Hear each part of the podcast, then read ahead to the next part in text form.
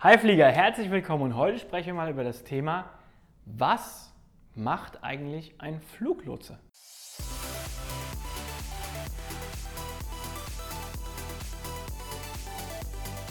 Der Abflug Flugangst Podcast. Dein Flieger-Podcast für entspannte Flugreisen. Mit deinem Flugkapitän Julian Beres. Tolle Frage, wieder aus der Facebook-Gruppe von Stella.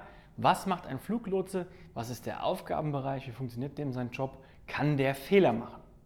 Und da möchte ich gleich einsteigen zu dem Thema, kann ein Fluglotse Fehler machen? Und die Frage musst du dir selber stellen, weil ihr kennt mich. Ich gebe euch keine Antworten, die ihr hören wollt, oder ich gebe keine Antworten, die, die irgendwie nicht wahr sind, nur um jemanden zu beruhigen. Nein, natürlich kann ein Fluglotse auch einen Fehler machen. Das ist ein Mensch wie du und ich. Und du weißt genau, also wenn ich von mir persönlich spreche, wie viele Fehler ich jeden Tag mache. Das ist menschlich, das ist natürlich. Jetzt möchte ich aber dieses Fehler machen und ist das gefährlich ein bisschen abschließen. Weil ihr stellt euch jetzt bestimmt die Frage, wenn so ein Fluglotse mal einen Fehler macht, ist es dann gefährlich? Nein, das kann man so ganz klar sagen. Weil einfach die Systeme mittlerweile so fortgeschritten sind, die Computersysteme, die Radarsysteme, die Verfahren, wie ein Fluglotse arbeitet, dass dieser Fehlerbereich einfach sehr eng ist. Trotzdem muss man auch sagen, ein Fluglotsenberuf ist sehr anstrengend, weil ein Fluglotse einfach sehr viele Flugzeuge gleichzeitig, ähm, ich sage jetzt einfach mal, bedienen muss, handeln muss, bearbeiten muss und dafür muss er sich einfach sehr gut auskennen, muss stressresistent sein und das ist auch ein Grund, warum die Arbeitsschichten von Fluglotsen sehr kurz sind und die sich immer abtauschen. Also es ist meistens so, in einem Fluglotsenzentrum sitzen zwei Fluglotsen, die einen Luftraum bearbeiten. Der eine arbeitet, wenn man es ganz vereinfacht ausdrückt, mit dem Computer und der andere ist derjenige, der funkt, der mit den Flugzeugen spricht. Diese Rollen werden sehr oft getauscht und nach einer gewissen Zeit, das waren früher mal zwei Stunden, das wusste ich noch, wurde dann eben auch eine Pause eingelegt von einer halben Stunde, dass man einfach immer sehr konzentriert arbeiten kann. Jetzt möchte ich euch aber auch noch kurz erklären, was gibt es überhaupt für Fluglotsen, weil Fluglotse ist nicht gleich Fluglotse. Es gibt zum einen den Tower-Lotsen, der arbeitet am Flughafen auf dem Tower, wie es schon heißt. Was macht der Tower-Lotse? Der Tower-Lotse, da gibt es auch wieder verschiedene, aber der Tower-Lotse kümmert sich normalerweise um die startenden und landenden Flugzeuge. Das ist der Aufgabenbereich von ihm.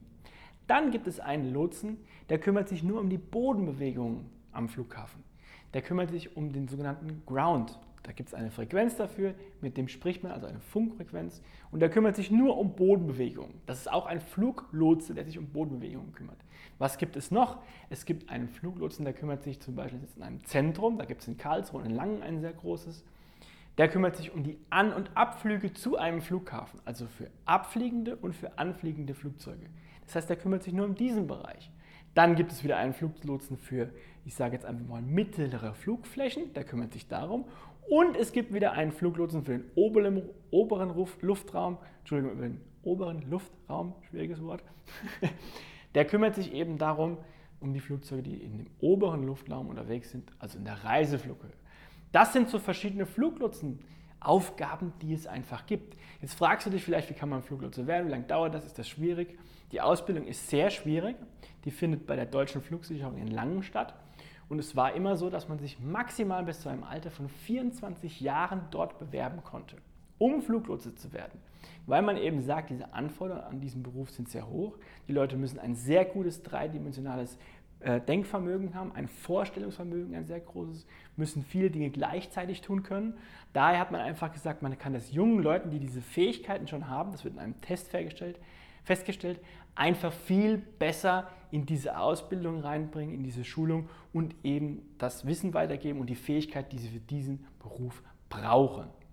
Wie ist es weltweit geregelt? Also die Lotsenausbildung ist weltweit vergleichbar mit der bei uns in Deutschland und du kannst auch als Fluglotse weltweit arbeiten. Es gibt auch im deutschen Luftraum Fluglotsen, die sind nicht deutschsprachig, die arbeiten trotzdem für den deutschen Luftraum. Also das gibt es. Hier in Dubai, wo wir jetzt gerade sind, zum Beispiel auf den äh, Towern und auf den Frequenzen, die man hier einfach hört, arbeiten sehr viele Amerikaner, sehr viele Engländer, mittlerweile auch sehr viele Emiratis, die einfach da geschult werden jetzt mittlerweile und eben auch in diese Berufe reingehen.